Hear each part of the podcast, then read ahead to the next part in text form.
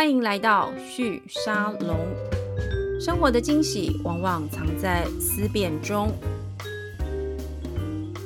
欢迎来到旭沙龙，我是节目主持人张玉宁。今天的节目呢，我帮大家邀请到一个，嗯，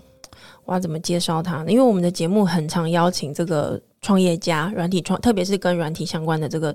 呃创业的领域的这些创业家来分享他们的这个经营哦。然后我们也会介绍一些最新的这个呃数位科技市场正在发展的一些新的趋势。那 NFT 这个题目是我们我记得好像是我们节目的第一集就在聊这个。今天呢，我们的节目呢，我们制作人帮我们邀请到一位很特殊的，他是一个艺术家，而且是真正的艺术家，从这个美术领域出身。但是呢，他同时也是台湾我们现在少见在这个 NFT 艺术的这个领域，呃，销售作品的一位，我要说专家嘛。虽然我知道其实你是这两年才参与到这样的一个领域，可是其实你谈蛮多的。那我们从你的这个经验也看到很多这个这个行业未来的发展哦。今天欢迎我们的来宾洪思成，那他的代号叫 I O Y O。哎，我很怕我念错。思成你好，可不可以帮我们念一下你这个代号到底要怎么念啊？好，那大家好，我是 E O U E，那 这个是我的网络代号啦，因为我从高中开始啊，就是喜欢打电动啊，是，或是对一些游戏美术比较有兴趣，所以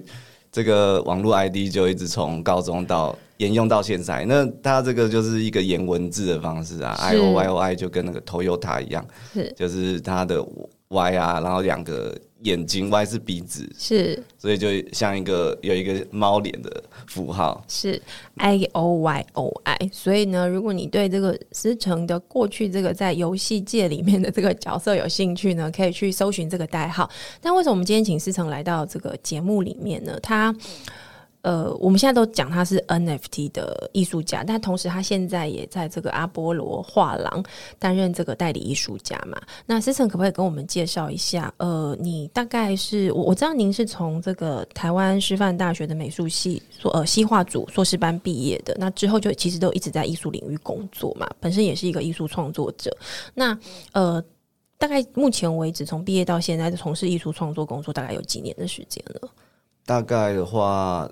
应该有十几十几年了吧，因为我本来就是应该说就创作，从大学毕业然后一直到研究所，都一直都是靠艺术为生。那在在 NFT 以前的话，其实艺术为生的话比较困难，通常都是透过教书啊，或者是贩售自己的作品是这一类，或者是跟一些基金会申请补助，或者是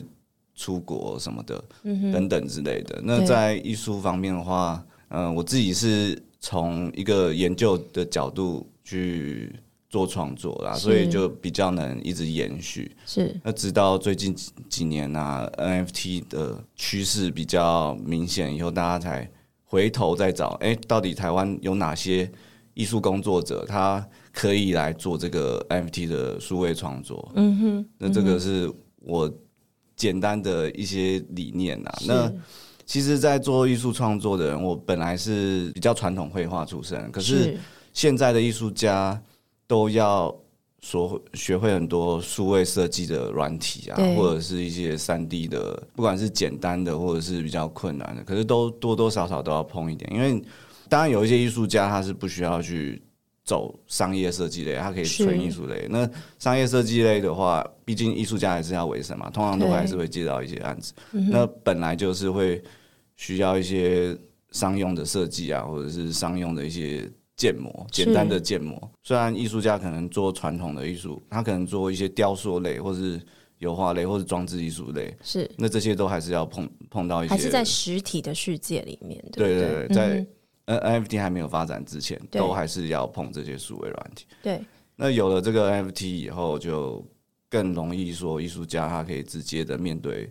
消消费者。应该说厂家啦，然后数位档案也可以，也可以做贩售。不然在以前的话，数位档案它就是用版权的方式做贩卖。那艺术家，数位艺术家的话也是卖 CD 啊，或者是呃有签名的版数啊，不管是 USB 或是存在电脑里面，然后让厂家去使用。可是这就有问题，就是说厂家可能去任意复制啊，或者是。怎样的？那现在对于数位创作者的话，他们就有一个很新的一个优势，因因为以前都是绘画类的艺术家比较占优势啊，因为它不容易被复制，然后它有嗯实体装潢，就是说有人会买买画回去的话，通常就是为了要装潢家里啊，或者是挂几幅画，嗯，这是比较大大众比较的认知啊。那数位的话。就买回来就顶多就放在数位相框或者什么，或是就藏在电脑的某个硬碟里头了，这样子感觉就不太实用。而且也有一些博物馆有推出，像奇美博物馆啊，他们就有推出一些一系列的数位典藏作品，因为他们有收藏很多历史的画作嘛，一些古典的画作。可是这些古典画作不能做贩卖，可是他们可以作为数位相框啊什么的。可是，在那之前都比较难做。就是变成是文文创商品啊，那它的价格就比较低廉，数位档案就一直都没有被重视或者是主流啊，所以以前数位艺术家就比较可怜，很多是很多艺术家还是转还是实体为主啊，嗯哼，传统艺术的呈现形式为主。可是我刚刚这样听你讲下来哦，因为我对艺术行业、艺术市场没有那么的熟悉，可是你刚刚这样子简单的介绍，我大概听到几个我觉得蛮有趣的现象。第一个就是传统的艺术的工作者，或者我们说创作者，他如果要面对市场，也就是说他要以这个。艺术创作为生，其实他能够选择的路径蛮有限的。第一个，他可能就是呃传统创作，他就是透过这个画廊相关的这些销售管道或领域，呃，这个这个模式来接触他的消费者。那如果是这个数位式的这种创作的话，第一个，它能不能被定义成是被正式看待的这样的一个艺术作品，都很难说，因为它的呈现形式就不太一样，而且它可能在销售上面仍然很难逃脱，就是你需要一个中介机构。去找到市场，比如说你还是要透过这个美术馆，又或者是你这个作品本身它就比较不是被定位成艺术作品。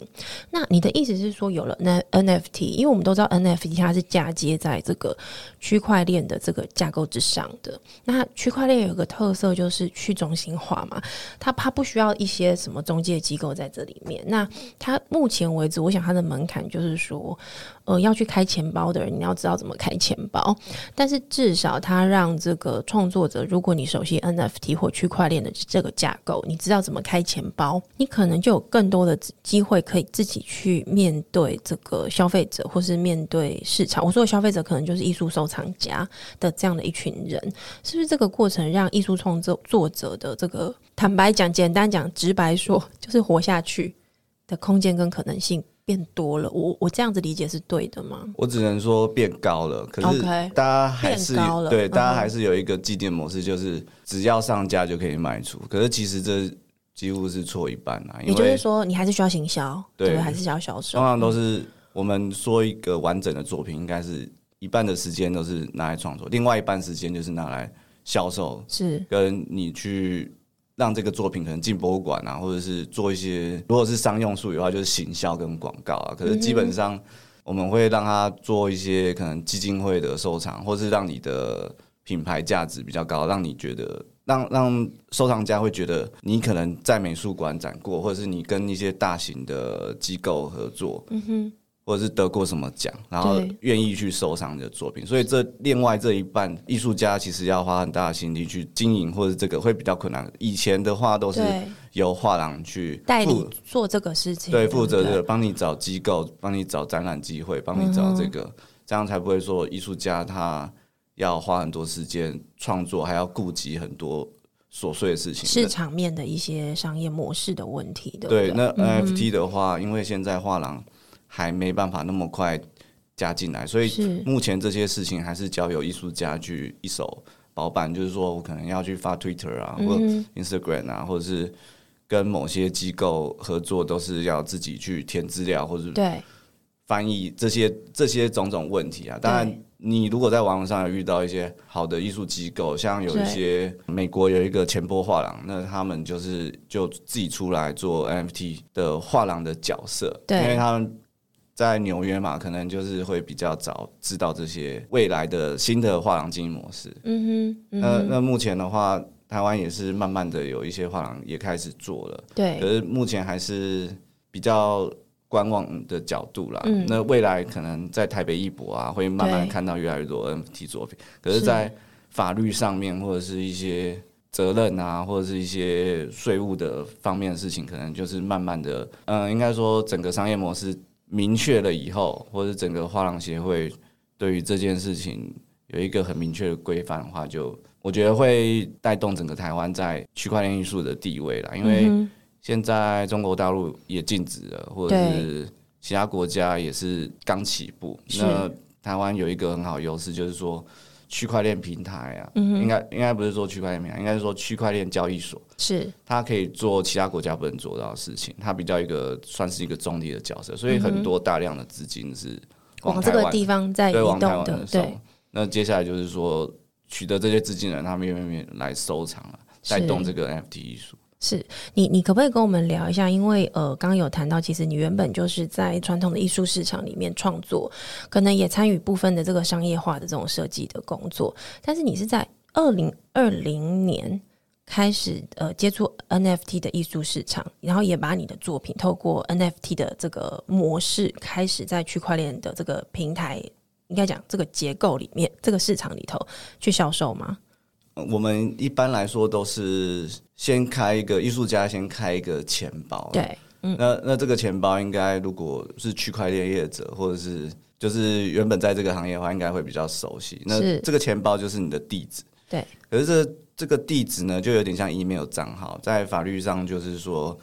这个从你账号发出去的信件啊，我们可以想象 email 信件就可以确认说是本人发这封 email，嗯哼，或者是。发这个作品，嗯哼，那可能一般人会觉得说，哎、欸，这个账号好像没什么差，我再开一个新账号。可是对艺术家来说的话，你最好是一辈子都是用这个，因为那就是品牌，对不对？对，品牌的资产就在那里了。对，然后也算是一个实体作品会有一个保证书，对，保证是这个画廊会开啦，因为它是第三方嘛，对，所以。保障说，厂家跟艺术家，嗯哼，你拿到的是这个艺术家本人的作品。那这个区块链钱包的地址就有点像这个保证书的概念啦，就是说，未来厂家啊或者是去查的时候，很容易查到说这个地址是由这个艺术家发出来的。嗯哼，给给大家一个保障啊。是，那对你来说，你呃，透过这个 NFT 的这个方式来销售你的艺术作品，这个做法跟你过去有有什么样的不一样？最大的不不同在哪里？会比较直接啦，因为我们一般艺术家，嗯、因为我今天是从艺术圈的角度来科技的那个 podcast，不会，你不用担心，我们很多的这个听众也不一定真的那么熟悉这个技术面的问题，我自己本身也没有那么熟悉，所以你知道，我刚刚在问的都是一些。很基本的问题，比如说，刚刚其实你有简单介绍了一下你怎么买卖的，对不对？你怎么呃销售你的这个艺术作品？可是你知道我我很好奇，就是说对艺术家来说，其实我们在第一集我们的节目第一集在聊 NFT 的这个艺术交易的时候，大家就一直有一个疑问，就是可是它就是一个虚拟的世界啊，看不到摸不到。那你到底买了什么东西回去？对收藏家来说，他到底买了什么？你你可以跟我们聊一下，你怎么跟你的收藏家之间建立这样的一个交易关系吗？我知道这个议题讨论很久，已经有很多节目在讨论这件事情。然后我觉得他们讲的讲法都很不错，就是说，是基本上你对于区块链的这个币的价值，也是大家要有一个共识。嗯、那人越多的话，这个共识越强，就愿意去买这个货币。那艺术作品也是一样，就是说，如果你不认识这个艺术家的话，或者是不不知道他的经历或者做什么，对对你来说，这个就是一个可以下载的图片，嗯哼，或者是什么。可是如果是真的有在收藏艺术的话，他们就知道这个，例如说村上龙最近发了一个 NFT 嘛，头像系列 NFT，那村上龙这个名字大家都知道，对，然后。不是跟村上有关的，也拿他的名字，就是说，对，没有错，对，就是说他他的品牌价值很高嘛，那大家就会去搜他的作品。那当然对独立艺术家会比较辛苦啦，就跟说歌手周杰伦的话，跟独立乐团的这个差异差异不太一样，对对对，对。所以独立艺术家的话，在区块链世界会竞争的比较激激烈啦。我会建议说，独立艺术家的话，最好是打团体战，嗯哼，因为现在在区块链。是一个很新的市场，然后大家也互相不太认识。那这些收藏家要认识你的话，像我自己的话，我自己是有组一个艺术家的团体啊，就是说我们会可能十几个艺术家，对，然后每个人出一件作品，对，然后再交由区块链工程师，嗯哼，就是现在现在最有价值的就是这些工程师啊，区块链工程师，嗯、因为他们要帮忙发 PFP 项目，就有点像是最近很流行的这个头像的系列啊，就是、对，没有错，就是用、嗯、呃一千个可以换的物件啊，就是说头啊，或者是衣服什么东西，对，那艺术家每个人去画不同的东西，嗯哼。这样子的话，就是增加这个呃藏藏家的受众群啊，因为每一个艺术家他可能在他所吸引的人是是各自不同的，对，各自不同的。嗯、然后他可能在 Instagram 粉丝啊，可能这个艺术家他有几万人，对。可是因为我们是朋友的话，就可以互相。带动啊，是是导流的关系，对不对？互相导，把这个呃自己的粉丝导流到呃另外一个这个我们说联盟关系的这一群艺术家的这个市场里头去。这有点像早期的印象派画家，嗯哼，就是莫内啊，或者是毕沙罗，或者是这些艺术家，他们也是都互相认识的。那梵谷也是知道说有一个新的流派印象派嘛，他所以他特特定从荷兰去法国去学习这个印印象派，所以他才会造成这个。整个一个艺术家的团体，然后带动整个后来的市场啊，他们都息息相关啊，或者是有一些百货公司的金主有去赞助他们。对，那区块链的话，应该也是、哦、呃，让这个社群模式更壮大了。你你这个类比，我觉得就比较好听得懂了，对，对不对？其实那就是一个，我们说这是一个新的，因为比如说我们说印象派，它是一个画风，一个风格，但你现在说的这个，它可能。不单纯是画风的问题，比较是一个你的创作模式、创作的过程，甚至这个创作之后，你跟你的这个收藏家之间的关系的这个模式，跟过去开始有一些些的差别。你你你你自己觉得你在创造一个新的市场流派吗？我可以这样说吗？应该说，区块链这个技术，嗯，带动了这个这个整个。艺术模式啊，就是说更把这个社群拉到这个虚拟网络世界嘛。因为，好比说我们十个艺术家要共创一作一件作品，对。那我们就可以透过区块链有一个叫那个 Async Art 这个平台，嗯、它就可以设定说每一个艺术家拥有几分之几，对，可以做几个图层。对，那每一个人做十个艺术家做十个图层拼在一起的话，嗯哼，这件作品卖掉以后，他就直接用区块链的技术，就直接把这个 Ethereum 就到你的 MetaMask 钱包嘛，就马上分账，对，然后公开透明。那对。如果是传统画廊模式的话，就没办法，很难做到，而且是世界各地不同，你还要转账，对，国际汇款这样子，就非常麻烦。嗯哼，嗯哼，所以这个会让这个整个创作模式会发生变化，对不对？对，就大的变化，对，就有点像现在 YouTuber，嗯哼，有收益了，大家才愿意拍影片。那对，可是这是由中心化公司去主导这件事情。那区区块链的话，它是艺术创作者是比较自自发性的，可是慢慢应该也是会。有公司看到这个利益，也会想要主导这件事情。你自己的创作过程，因为有了这个 NFT 的这样子的一个模式之后，你觉得你你可以跟我们呃说明一下它发生什么样的变化吗？因为我想以前大概就是呃，假设今天是传统西画，因为你是西画西画的这个领域专业专业出身嘛，大概就是找一块画布，开始架构，然后开始做作画，然后完成之后就是一件作品。那在 NFT 的这个市场上，你的你的创作流程有发生什么变化？基本上是概念是一样的，就是说我们在美术学院学习的过程，就是说技法你使用的媒材不是那么重要，而重要是你的思考的方式跟创作的流程。嗯哼，今天你不管使用任何一个媒材，都可以去做做创作。好比说我们认为的素描，嗯哼，可能用铅笔啊，或者是。炭笔啊，去画一个石石膏像或什么。可是，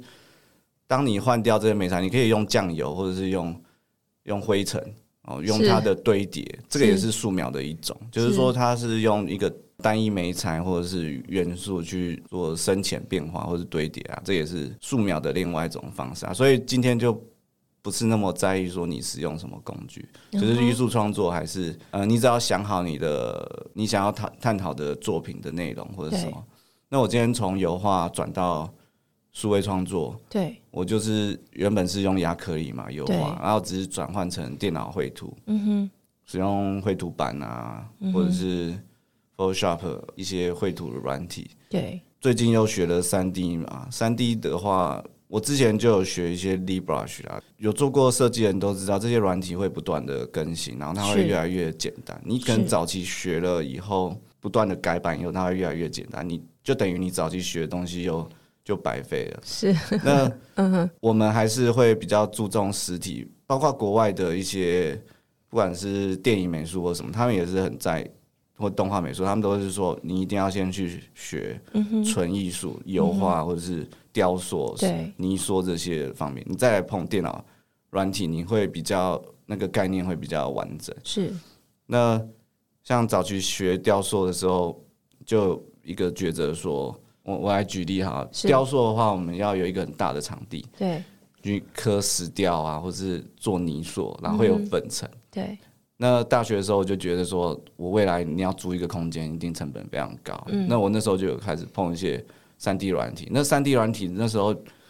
也有分几种建模方式啊，有的是拉格子嘛，就是可能那时候是 Maya 或者是三 D Max 这种类型的。可是这个方式跟艺术家的那个创作模式会有点不太一样，因为艺术家都是用泥塑、直塑的方式。可是后来我发现，国外已经开发一个新的。软件叫 LibRush，这种直塑式的，嗯、就是说你可能拿那个电绘笔啊，你就去按压，它就模拟出那个你在泥土去按压的那个程度。是是。那时候就碰了一些，以后发现觉得还是做泥塑好。如果以这个未来 发展来说，它会越来越简单的话，对，那现在是可以先把它放一边，先专心在。基础技术上面对对对累积，对，因为毕业了以后你就没有空间。嗯哼，雕塑类会影响比较大啦。是，那绘画类，后来我又转到绘画类，对，有很多的考量嘛。那绘画其实也是最最轻松的。对，那有坚持下来学艺数位艺术的人，对，那 NFT 这一波他们就是绝对是怎么说？为什么这个的？呃，就是说你转过来之后，你的创作流程跟之前有什么不同的？跟你用实际的美材去做创作，可能十年前的那个电脑运算啊，显、嗯、示卡都没有那么普及。是，那现在的显示卡已经它的算力啊，已经非常强烈。就是说，嗯、很多人会买这个作品，都是被它的写实度或者是它的。精致度所吸引，就是说它的为什么它的动画可以质地做的那么漂亮啊？然后它的人可以像玻璃一样炸碎之类的，是，是就是说这个运算在我那时候大学时期的时候根本就不可能，你的电脑要非常好。对，那现在可以做到很写实的程度，嗯哼，可以降低这个艺术家在电脑上面工作的时间呢、啊。嗯、然后你如果实际要做一个玻璃的人物，对。你要去学吹玻璃或者是什么的，对，就更多的技术去哦，是了解，对，耗费你的时间。那你今天学三 D，你各种美材都都可以去做这个事情。它是不是也释放了你在艺术创作上面跨美材的这种想象？对他，他就会虽然有些创作者在意的是你的实实际摸到的感觉啊，或者是。画笔的肌理，电脑还是没办法说真的，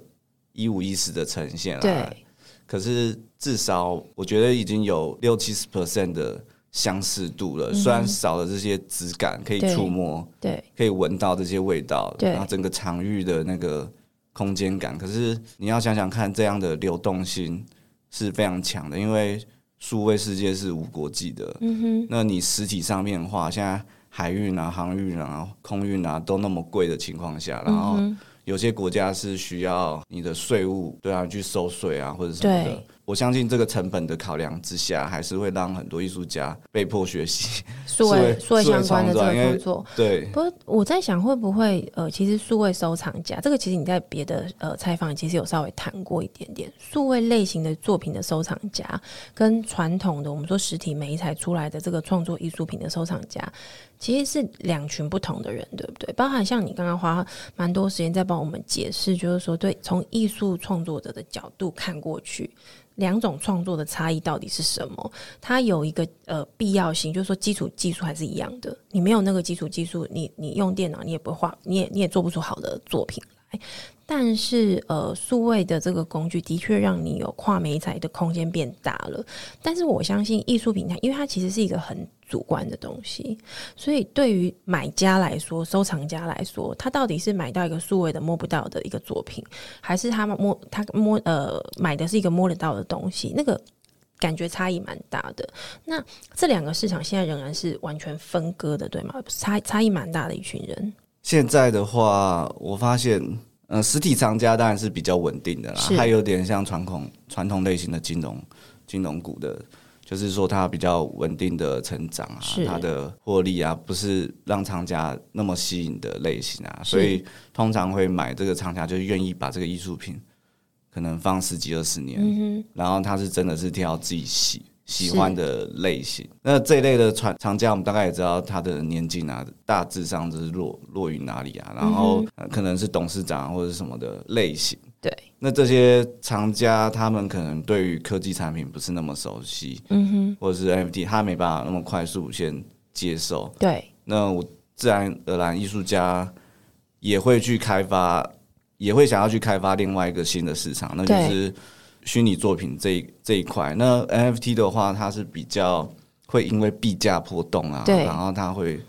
快速的增值跟贬值啊，所以这有很大的投机性，让很多年轻的新的参与者对投机者市场，嗯、呃，他来不一定是喜欢艺术品，他就是进来。赚这个价那个价差了，是是，所以 NFT 为什么那么火红？嗯哼，不是因为这个艺术品的价值有多高，或者是怎样？可能在前期是啊，嗯哼，就是说大约在去年二三月、三四月之前，嗯哼，有的确是很多区块链原生艺术家，他们很呃所所把持这个市场。可是从苏富比进来之后，嗯，就开始。大量的 PFP 模式，反正就是头像模式开始流行跟贩售。对，那已经不是考量说这个作品本身，因为它通常都是一个团队，而且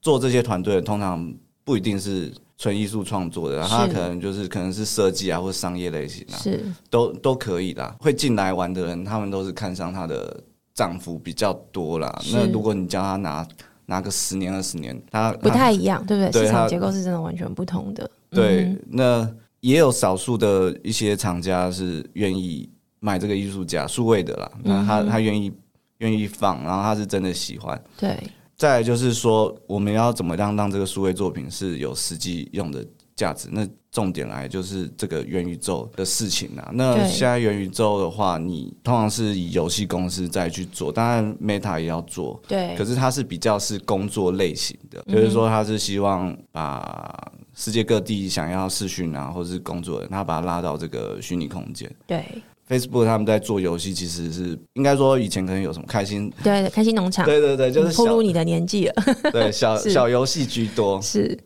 另外有一家公司叫 The Sandbox，那这家公司的话，它是专门做游戏的。它从二零一四就做手游，然后之后再转做这个区块链的沙盒游戏。所谓的沙盒，就是有点像。现在流行的 Minecraft 啊，或者是 Roblox 这一类的类型，它是可以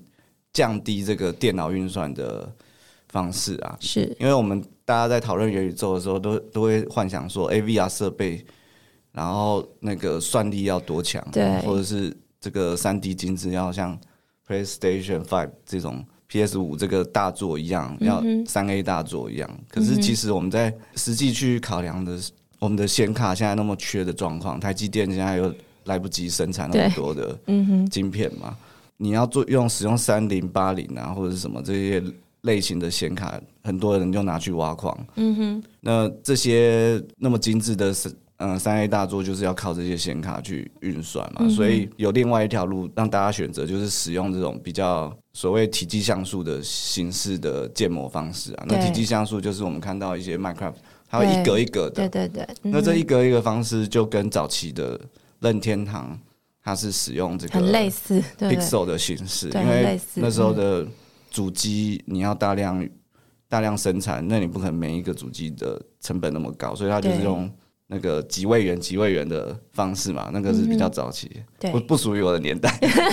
我刚刚讲说，呃，你又在度暴露你的年纪了，没有了，是。所以现在的话就是。体积像素就是让这些 pixel 变成三 D 的形式。嗯、那它有点像那个 AI 设计软体一样，就是向量的方式，就是说你无限放大它是无限细，这样的方式可以大大降低这个建模的。像我做一个 voxel，这个叫体积像素的档案，大概几百 KB 就就可以了。那它要算到很精致的话，就是也可以变得非常的细致，然后加上物理运算，嗯、对，就是例如这个爆破啊，这个这个方块要怎么飞啊，这个都是需要很强的 CPU 跟嗯显显卡嘛，嗯哼，呃，The Sandbox 它就是使用这个，已经有四家主流的区块链公司，就是他们有在卖土地的，对。因为元宇宙它最重重点就是要卖这个土地权状，对这个资产 NFT，对。土地权状，你有这个空间，你才可以在里面盖东西。那四家有两家使用体积像素，那国外公司应该也也也知道这件事情啊，所以比较希望让所有的设备都可以做这个运算嘛，手机也可以运运运行 Minecraft 嘛，嗯哼，那 The Sandbox 它的使用的系统跟 Minecraft 有点。类似，嗯哼，大大众比较认知得到啦。对，Minecraft 也是现在最全世界最流行的，或是大众最知道的一个一个方式。对对，嗯，也是最流行的游戏之一啊。那有了这个空间，我们才可以把这个艺术品放进来。是，那因为现在 NFT 都是图片式的交易买卖嘛。对，那未来要盖一个虚拟画廊啊。或者是呃一些空间在里面办派对啊，嗯、可能有一些 VJ 啦，就是所谓不是 DJ 哦，它是 VR 的 VJ，嗯嗯嗯，那 VJ 也可以在里面办派对啊。因为画廊的形式其实那个开幕啊都是重点，嗯哼，这些藏家或是来参加的人，他们喝醉啊或者什么，就可能就 买一幅画，那那在。在那个元宇宙也是一样嘛，他可能就是一不小心就那个钱包就点了，对，或者是现场 不小心就点下去，对，现场的气氛，这个社群能量很大的话，嗯哼，就会去买作品，这才是比较 NFT 永续的方法。嗯哼，那现在的 PFP 项目是它是一个社群发展，无聊猴啊或者是什么的，对，就是让这些以前的藏家其实是看不太到的。那现在你在 Twitter 你看到谁？有猴子，嗯哼，Twitter 也可以，现在也可以做这个认认证嘛，对对对，它原本是圆形，它现在变一个菱形，嗯哼，你只要每个月缴一百块就帮你认证，对，这是一个大佬认证，那这个资产就变透明资产，对，就知道说你你要卖给的厂家是哪些人，那他们都会有进 Discord 这些社群，然后对，可能他们有发布的话，就会愿意来这个展场啊，或者是。做或者元宇宙来做交流，那目前这些大佬都是朝向的 Sandbox 这一块、嗯、这个元宇宙啦，因为很多都是有在里面买土地啊。是，那我可不可以问思成最后一个问题，就是说你你投入这个领域，其实大概就是这两三年的时间嘛，这一两年的时间，你自己对于这个 NFT 艺术这样子的一个运作模式，不同于传统的。当然，你刚刚在这个很详细的诉说里面，其实我们也听到。呃，传统原本艺术交易市场，例例如画廊这样的角色，它并不是不见了，它只是还没进来。那但你自己作为一个创作者，一个艺术创作者，你呃对自己或者说对这样子的一个新的一个交易模式，甚至创作模式的出现，你最大的期待是什么？最后一个问题，我想请你跟我们分享一下你的想象。最大的期待的话，就是。嗯游戏跟现有的纯艺术创作做结合啊，嗯哼，那其实已经蛮多这样的方式了。如果是从商业艺术的话，像 Gucci 就跟 The Sandbox 这个元宇宙，它有做合作啊，或者是 Adidas 对，也有在里面购入土地，嗯哼，那之后就可以在里面办很多很有趣的活动啊，嗯哼，那当然这个。现在想象起来，可能大家大家可能会觉得说，哎、欸，我真的有必要在里面玩游戏或者什么的。对。可是这些公司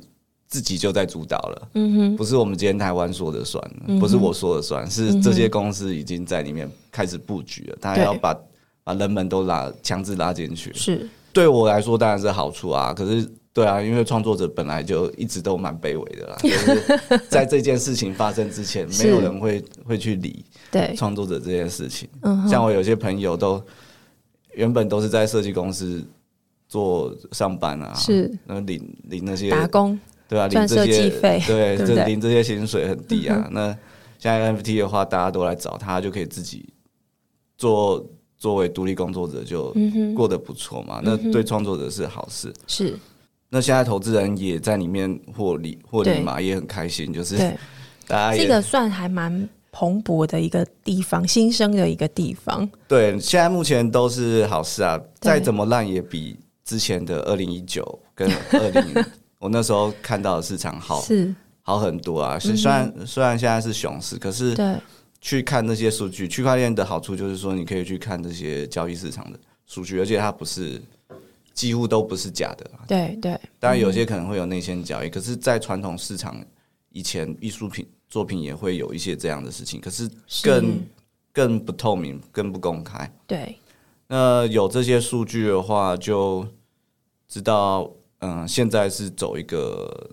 比较正正确的路啦。是，那我希望看到，当然就是说，真的是投入很久的艺术创作者可以。真的有收收益啦，或者是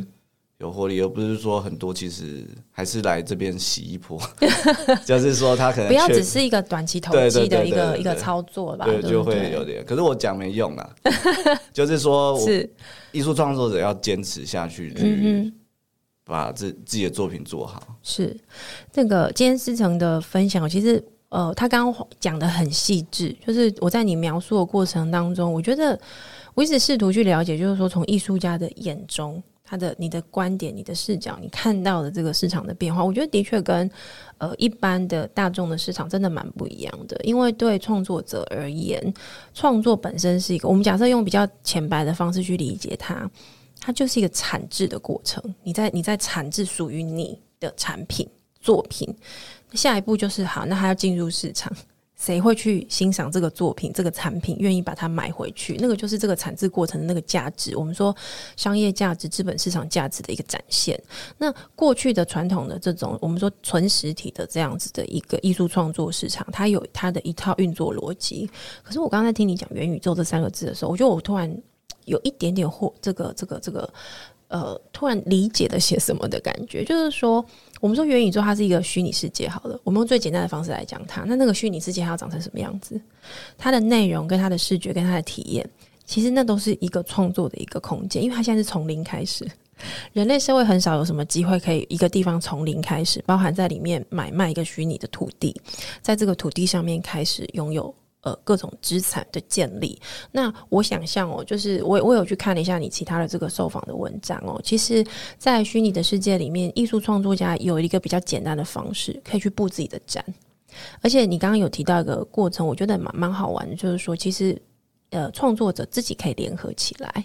透过这个虚拟的环境里面，共同的一起去面对市场，可能是过去我们只会觉得哦，共同创作是一种可能性。但当你可以共同创作，而且共同一起去面对市场的时候，这个行业就发生了转变。你不再只是单纯的那个在是整个供应链的最前端，就是制作完就跟你无关了。到底谁要来买你的东西，你好像没有什么掌握力。除非你今天很厉害，你有办法透过某一些不管今天是偶然的，或者是特意制造的过程来打造你的名声。但是回到你的作品本身，最重要的其实还是你怎么跟你的市场互动嘛。那我我今天在听你讲，我感觉好像对于创作者而言，这件事情变得有一些可能性存在，因为大部分的掌控权越来越掌握在自己手上，特别是当我们电脑的算力越来越厉害的时候，很多的可能性就真的分散到我们我们一直在讲区块链，它是一个民主化的过程，去中心化的过程。我在你的。这个分享里面，我也听到类似的一个氛围跟一个状态，但是其实重点也还是就是说，它还是有些挑战嘛，对不对？比如说投机的这样子一个心情，如果是占据这个市场的主流，那它要被这个更多人接受、跟看待、跟重视，呃，也会有一些负面的影响。那怎么样透过这个时间的演进，呃，让这个负面的影响降低？可能还有一个很重要的是，你刚刚其实一直重复在。体的虽然句子各自不同，但我觉得你心中有一个很重要的想法，就是需要更多创作者加进来，在这里共同创作，或是把这里当成一个可能的市场来来运作，对不对？对，我现在最后要业配一下，是，请说，这就是我们呃邀请你上节目，除了谢谢你的，对，除了创作者以外，是就是最近台湾有一个重量级的这个大宇游戏公司也进来，因为其实游戏产业。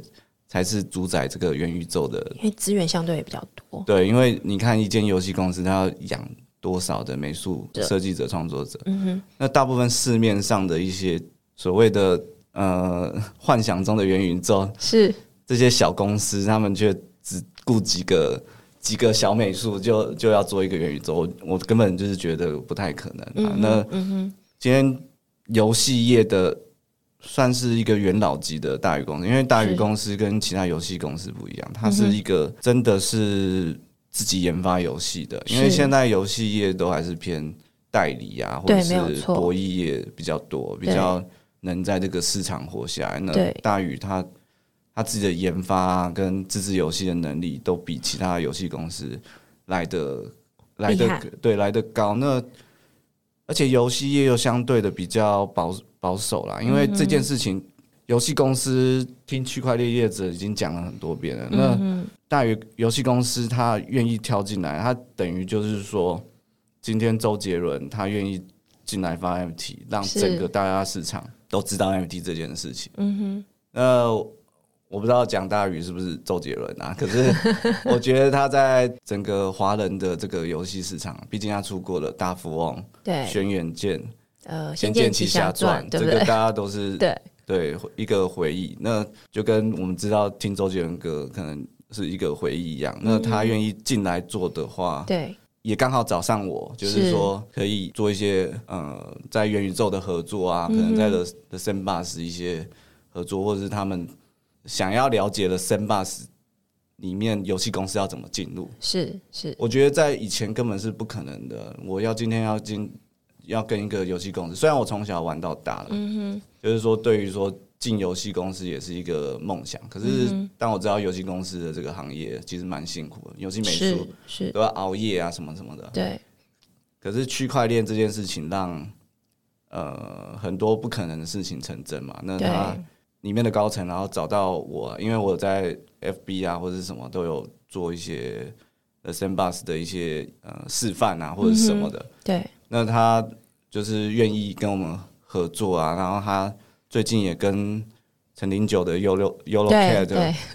就是昨天才开一个发表会嘛，嗯、所以就代表说他们已经有下定决心说，真心要往这个地方移动，那他就一定会带动整个行业也跟着往这个方向移动。对，因为元宇宙它最重要的东西就是 IP，嗯哼，那他们今天愿意把大风。拿出来是贩售这个六千个的是头像吧，我觉得有有一点就是蛮重视这件事情，而且会带动。我觉得重点它是会带动，带动人们开始也意识到这里是个重要的地方。就像艾迪达，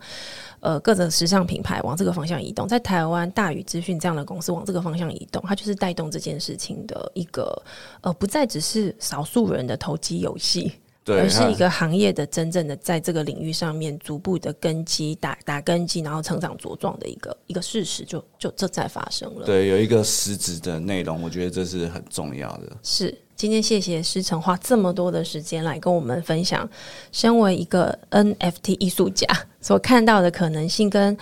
呃，为什么他要投入这么多的精神在这个领域跟这个市场里面哦？那希望今天的这个节目有让。原本一头雾水的朋友们，或者是原本已经有点点知道了，今天透过我们的节目更了解到底 NFT 的世界发生了什么事。然后，呃，它其实重点不只是炒币而已，更重要的，它其实会是我们未来的世界、未来的社会运作的一个重要的一个新的模式。那当越来越多新的世代艺术家他们加入这个领域，用这个方式来交易的时候，我相信它会更长的。呃，长时间来说，它一定会改变这个行业，改变这个领域，改变这个产业，当然也改变了艺术家的生活模式跟未来。谢谢今天思成的分享，谢谢大家的收听，谢谢谢谢大家，谢谢，拜拜。